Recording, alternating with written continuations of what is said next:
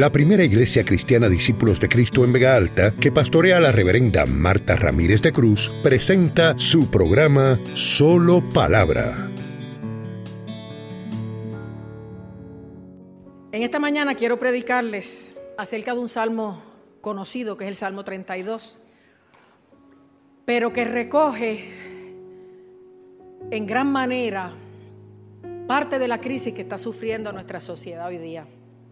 ¿Ustedes creen que el problema mayor de la gente es la escasez económica? ¿Ustedes creen que el problema mayor de la gente es la crisis familiar?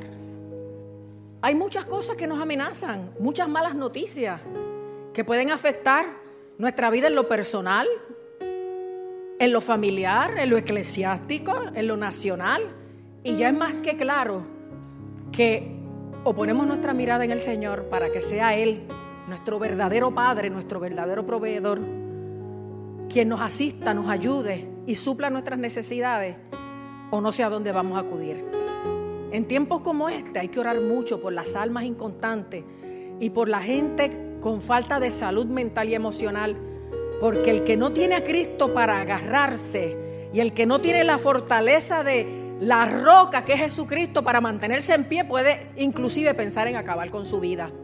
Y la gente está entrando en unos brotes de, desesperación, de ansiedad y de violencia que están atentando no solo contra su propia vida, sino contra la vida de los demás. ¿Cómo resuelvo yo el fruto de mi adulterio? Mato a esta mujer. ¿Cómo resuelvo yo eh, eh, la deuda que tengo con aquel hombre? Pues lo mato y lo entierro con la deuda. ¿Cómo yo consigo lo que necesito para el sustento de mi familia? Pues mira, salto un banco. Porque estamos mostrando por la falta de salud mental y emocional, pero sobre todo por la falta de Cristo en el corazón como Rey y Señor. No como ATH, porque Dios da y da manos llenas, pero Él es más que un dador. Él es más que un suplidor y un proveedor. Él es el Hijo de Dios. Él es el Señor y el Salvador. Él es el Rey de Reyes y Señor de Señores. Y Él merece el primer lugar en nuestra vida. Y por falta de Cristo, como roca de salvación, como mano fuerte que nos sostenga, como constante acompañante y consolador a través de su espíritu para enfocarnos y para aliviarnos ante las amenazas, es que la gente está llevando a cabo conductas destructivas, tanto autodestructivas como hacia otras personas. Pero solo Cristo como Señor y Salvador, solo su Espíritu Santo, que es de poder, amor y dominio propio, nos da las herramientas, los recursos para soportar cuando la maldad llega a nuestra casa, cuando el malo se burla de nosotros, toma posesión de nuestras cosas, cuando aún los nuestros nos faltan el respeto, nos humillan. Solo Cristo puede dar control, paciencia y la capacidad de invocar a uno que ha dicho, mía es la venganza, yo daré el pago, dice el Señor. Y hay que tener cuidado, porque aún dentro de la iglesia del Señor, he estado viendo en las últimas semanas el enemigo tratando de resucitar viejos hombres en gente de Dios, tratando de resucitar viejas malas costumbres, pero hay pecado oculto no solo hay pecado afuera, en gente que no conoce a Dios y en gente que conoce a Dios pero están afuera. También en gente que viene a las iglesias, en plural. Gente que se sientan en los templos y esperan que Dios entienda su fornicación, su adulterio, su robo, porque es que no hay de otra, como me han dicho personas, es que no tengo opciones, o sea que no tienes opciones nada más que pecar, porque el Dios que tú conoces no es capaz de ayudarte, hacerte justicia y misericordia, utilizar eso como un proceso de aprendizaje, de madurez cristiana y de crecimiento,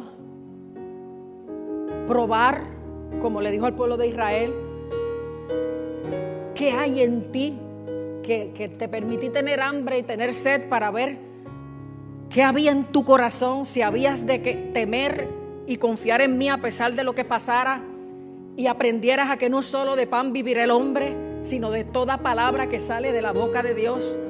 Por eso hay que consumir palabra de Dios. Porque Holsun y los demás panes no sostienen el alma y el espíritu, sustentan el cuerpo, pero no el alma y el espíritu. En la hora difícil es la palabra de Dios que resurge de las profundidades del alma y de los almacenes del espíritu donde tú las has puesto, las que te pueden sustentar. Porque no solo de pan vivir el hombre, sino de toda palabra que sale de la boca de Dios. En la hora de necesidad piensa en la palabra de promesa, en la palabra de bendición, en la palabra de protección, en la palabra de misericordia que Dios ha hablado sobre ti. Aleluya. Y es menester que estemos afuera sin congregarnos, conociendo o no al Señor como lo que Él es, no como el Hijo de Dios, como el de las películas de Semana Santa, sino como el Salvador de tu vida, como aquel a quien tú le atribuyes el perdón de tus pecados, la salvación de tu alma, la esperanza de vida eterna. Conocerlo como Señor, aquel que está sentado en tu trono y manda porque es Señor y Rey. Y manda porque se lo merece y porque sabe cómo mandar. Porque es omnisciente, omnipotente y omnipresente. Y porque aunque el mundo hoy tenga una campaña y el maligno contra la palabra de Dios, porque sabe que esa es la única que te va a dar victoria y te va a ayudar a estar en pie en la hora difícil, la palabra de Dios sigue siendo la palabra de Dios.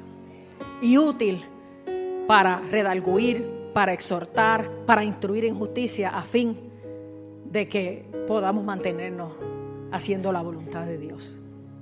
Y Dios me ha estado mostrando situaciones de pecado que aunque son mínimas, Él ponía en mi corazón que el problema mayor, como les dije al comienzo, no es la crisis económica, la crisis familiar, la crisis de salud, sino el engaño del enemigo haciéndote creer que has abusado tanto de la gracia de Dios que ya Él no te ve igual, que ya Él no te va a perdonar, que ya tú puedes de alguna manera recibir algún refrigerio y alguna bendición aquí, pero tu destino no es el de los otros, porque has agobiado a Dios con tus pecados. Porque cuando una persona se ha apartado muchas veces, a pesar de que Dios ha sido bueno en gran manera y misericordioso, el enemigo le hace creer que ya no es candidato a salvación, que ya se le fue la guagua, que ya no hay más gracia para él o para ella.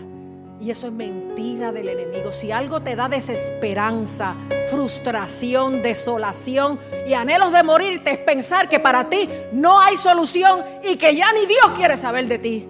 Pero Dios te ama.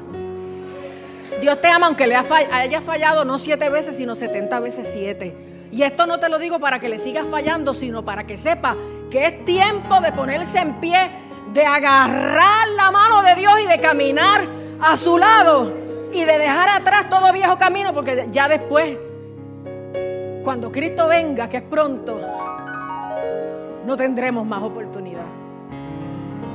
Porque no quiere usted estar cuando suene la final trompeta y Cristo levante a su iglesia, no por sus méritos ni sus vertidos, sino por los méritos de Cristo por su obra de gracia y amor, pero por la entrega de nuestra vida, por la disposición de nuestro corazón de desplazarnos nosotros del trono y dejar que Cristo sea el Rey, el Señor de nuestra vida, y dejar que su sangre nos limpie de todo pecado, y dejar que Él nos guíe de gloria en gloria y de triunfo en triunfo, aleluya, como dice la palabra, y dejar que Él nos enseñe y nos haga entender el camino en que debemos andar.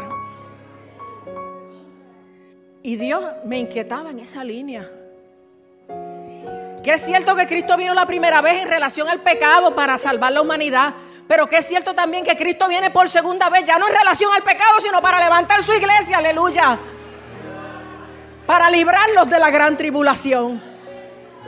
Porque si usted cree que es malo lo que está pasando, no quiere usted estar en la gran tribulación. Pero nos estamos acostumbrando a las señales de los últimos tiempos. Lo estamos mirando ya como normal y nos estamos olvidando que el Señor nos dijo que cuando viéramos esas cosas, erguíos y cobrad ánimo, porque vuestra redención está más cerca de vosotros que cuando creísteis. Cristo viene pronto y yo soy responsable ante Dios por hacértelo saber. Que este avivamiento va a levantar la cosecha final y nos vamos, aleluya. Nos vamos con Él. Por eso hay que confesar el pecado. Por eso hay que dejar que Dios tome nuestra vida y nuestras circunstancias en sus manos y no nosotros tomar la justicia en nuestras manos. Justo es Dios, aleluya.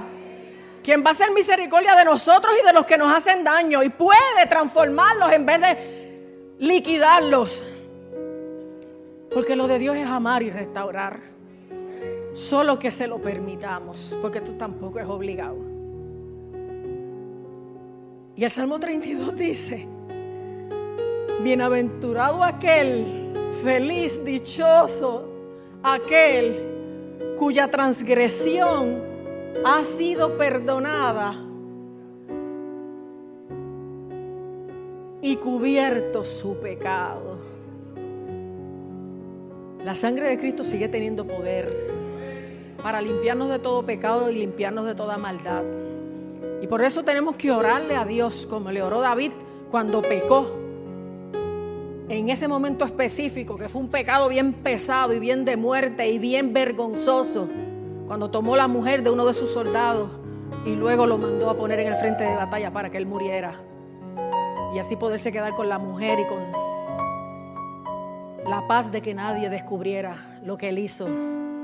Pero nadie había visto. Pero Dios había visto. Porque Dios siempre ve.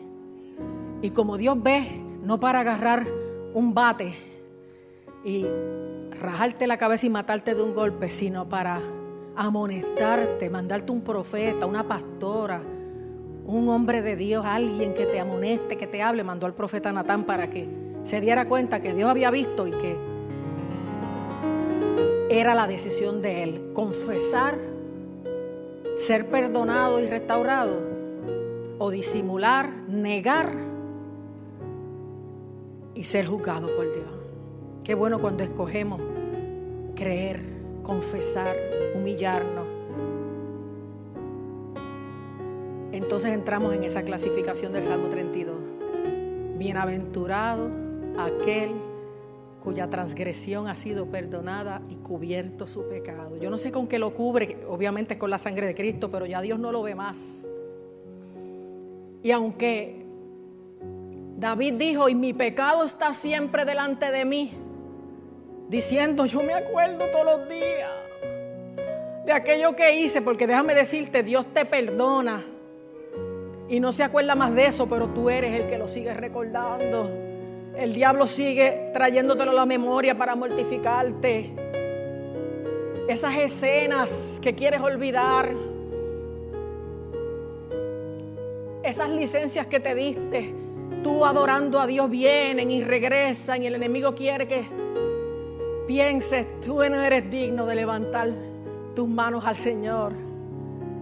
Por eso tú tienes que estar cubierto con la sangre de Cristo, porque es la única que puede eliminar por completo, aleluya, ante el mundo de las tinieblas una causa contra ti. Y él dice, bienaventurado aquel en cuyo espíritu no hay engaño. Porque hay gente que le miente hasta a Dios. Pero bienaventurado el que Jehová no inculpe de iniquidad y en cuyo espíritu no hay engaño. Porque mire, con Dios lo mejor que hay es ser honesto. Porque Él lo sabe todo y como quiera nos ama, pero solo nos salva si reconocemos y confesamos ese pecado, como está diciendo también ese Salmo 32. Él dice, mientras callé, porque la gente se lo calla y lo disimula hasta que explota o hasta que alguien te señala, o hasta que alguien, como dicen en la calle, te chotea. Pero aunque eso no pase, uno se va enfermando de adentro para afuera. Él dice, mientras callé, que ni a Dios le hablé del asunto, que ni a Dios le dije, sé que me viste. Mientras callé se envejecieron mis huesos en mi gemir todo el día, porque eso está ahí, dale, que dale, dale, peor que la mosca. Porque de día y de noche se agravó sobre mí tu mano, se volvió mi verdor en sequedad de verano. ¿Por qué? Porque Dios no te suelta. Cuando Él sabe que tú estás mal, Él está detrás de ti hasta que logra convencerte de que te vuelvas a Él, porque Él sabe cuál será tu destino si no regresas a Él. Y si no avanzas a darle la espalda al pecado, a esas actitudes, a esas deficiencias de carácter, a esas cosas que quieres que hasta Dios acepte, te vas a secar. Y se van a secar los propósitos de Dios para ti. Pero David fue más inteligente que eso. Él dice, mi pecado te declaré. No pudo más. Es que te enfermas, es que te secas, es que te mueres. Es que es terrible. Mi pecado te declaré y no encubrí mi iniquidad. Y todo lo inicuo es todo lo inmoral, todo lo descarado, todo lo indecente, dice la raíz de la palabra. Mi pecado te declaré y no encubrí mi iniquidad. Dije, porque a veces nos tenemos que hablar. Dije, confesaré mis transgresiones a Jehová. Dite en esta mañana, tengo que entregarle esto a Dios, tengo que confesarle esto a Dios, tengo que arreglar esto en mi casa, tengo que desenterrar eso que he escondido. Confesaré mis transgresiones a Jehová. Pausa. Y tú perdonaste la maldad de mi pecado. Pero Dios está loco. Un hombre que era un adorador, que era un rey, que era un tremendo guerrero, adultera y asesina, y viene Dios y lo perdona. Porque pudo confesar su pecado, porque pudo reconocer su error, su falta, porque pudo ser honesto y transparente con Dios, porque no siguió dándole excusas a Dios ni a la gente, porque no siguió justificando su pecado. Mi pecado te declaré. No, no fue que ella se exhibió desnuda y me hizo caer. No, no, no fue que ella me hizo esto, aquello, que el otro me ofreció. El negocio, yo no sabía que era ilegal. No, mi pecado te declaré. Allá sí otros lo hicieron mal, pero yo sé que yo lo hice mal. Ellos darán cuenta a Dios por eso, pero yo doy a cuenta, a Dios por ti, Señor, por lo mío. Mi pecado te declaré y no encubrí mi iniquidad. Dije, confesaré mis transgresiones a Jehová y aleluya, tú perdonaste la maldad de mi pecado. Porque el pecado es malo. Hay gente que dice, ¿por qué Dios prohíbe cosas buenas? No, es que pueden ser buenas, pero si tú las sacas de contexto, son malas, porque el sexo es buenísimo, pero es un regalo de Dios para el matrimonio. Para que ahí se unan como una sola carne y se satisfagan de tal manera que no haya para dónde mirar y puedan juntos hacer un proyecto de familia y de vida que glorifique el nombre de Dios. El sexo no es malo, lo que es malo es practicarlo fuera del contexto para el cual fue creado. Como la comida no es mala, lo que es mala es consumirla hasta reventar. Como el descanso no es malo, pero es malo querer pasar la vida. Todo lo que Dios hizo es bueno. Nosotros somos los que lo convertimos en pecado. ¿O usted cree que usted nació vestido del vientre de su madre? Usted nació nu. Estar desnudo no es malo.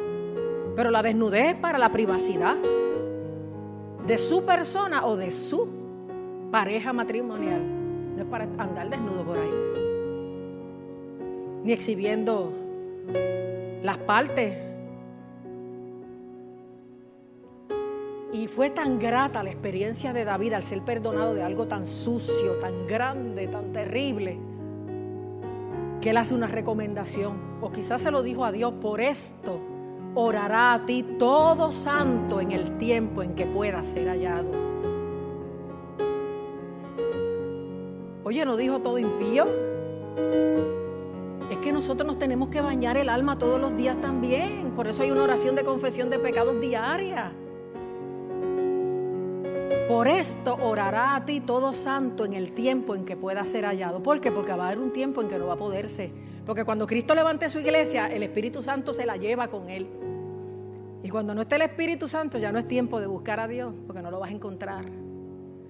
Y David dice, ciertamente en la inundación de muchas aguas, por eso no hay que tener miedo cuando uno está agarrado de Cristo, cuando uno está en confesión de pecado y en restauración de nuestra relación con Dios. En la inundación de muchas aguas no llegarán estas a Él. Te llegan, pero no te llegan en términos de ahogarte, como tanto se ha citado Isaías 53 en estos días diciéndote cuando pases por las aguas yo estaré contigo y si por los ríos no te anegarán. Aleluya. Ciertamente en la inundación de muchas aguas no llegarán estas a él. Y ahí David proclama a voz en cuello, tú eres mi refugio. Me guardarás de la angustia, porque qué angustia produce el pecado. Qué duro es sentirse lejos de Dios. Qué mal es sentirse oprimido por el maligno, acusándote, acusándote, que Apocalipsis dice que Él es el acusador de los hijos de Dios. Qué malo es estar mal y pensar que no hay esperanza, que ya ni Dios va a querer saber de nosotros. Eso es mentira. Si tienes la capacidad en esta mañana de reconocer tu pecado, tu falta, tu error, tu rebelión, tu desobediencia, tu ingratitud, Dios sigue teniendo la capacidad de recibirte de limpiarte, de perdonarte, de restaurarte, porque el que a mí viene, dijo Jesús, yo en ninguna manera lo rechazo, yo en ninguna manera lo echo fuera, porque Él vino a buscar y a salvar lo que se había perdido. Y porque los sanos no tienen necesidad de médicos, sino los enfermos. Y Él lo que quiere es que te reconozcas enfermo o necesitado y acudas a Él. Y tú puedas decir, tú eres mi refugio.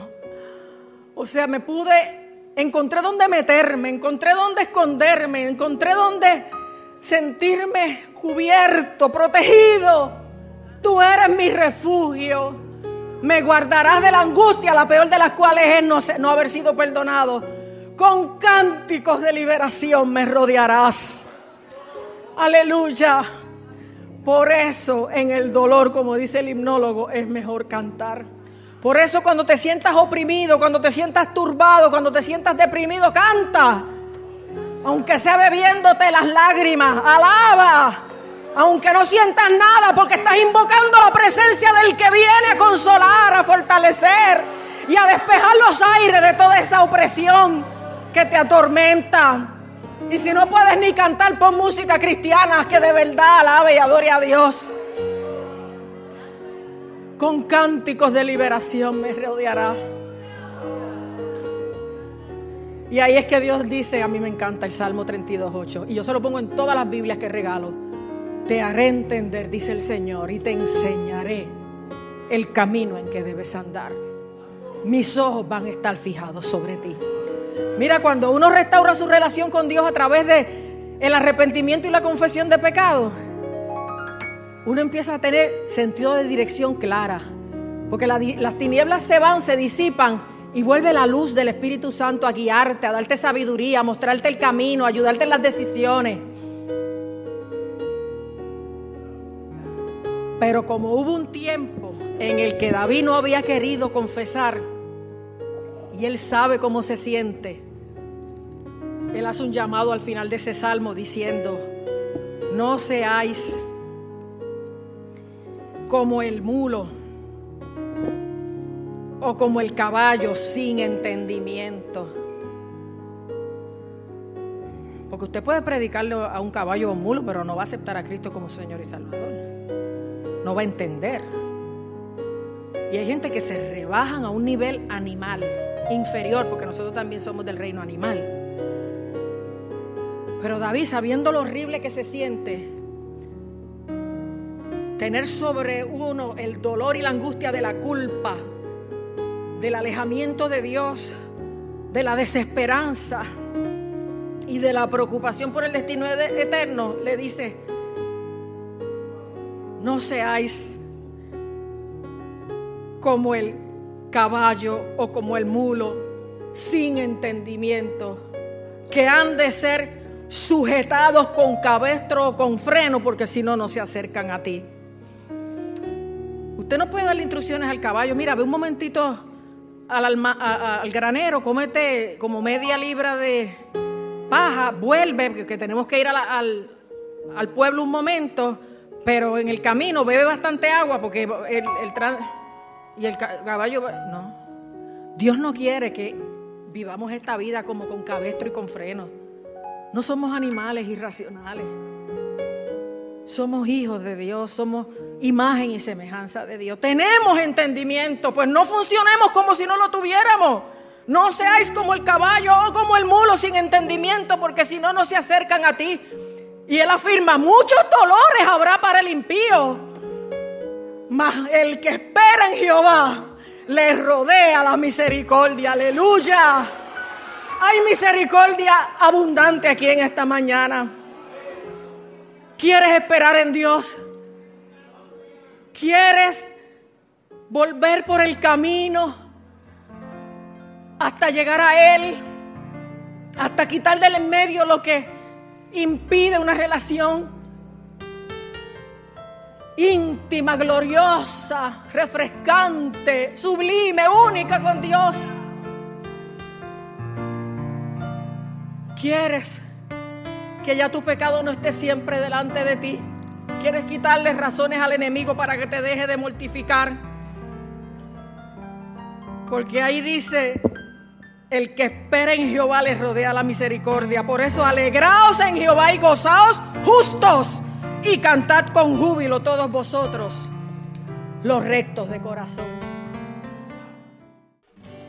Para más palabra, nuestro culto comienza todos los domingos a las 9.15 de la mañana en nuestro templo ubicado en la carretera número 2, kilómetro 29.7 en Vega Alta. Para detalles e información adicional, conéctate a www.vegaaltaparacristo.com. Te esperamos. Dios te bendiga.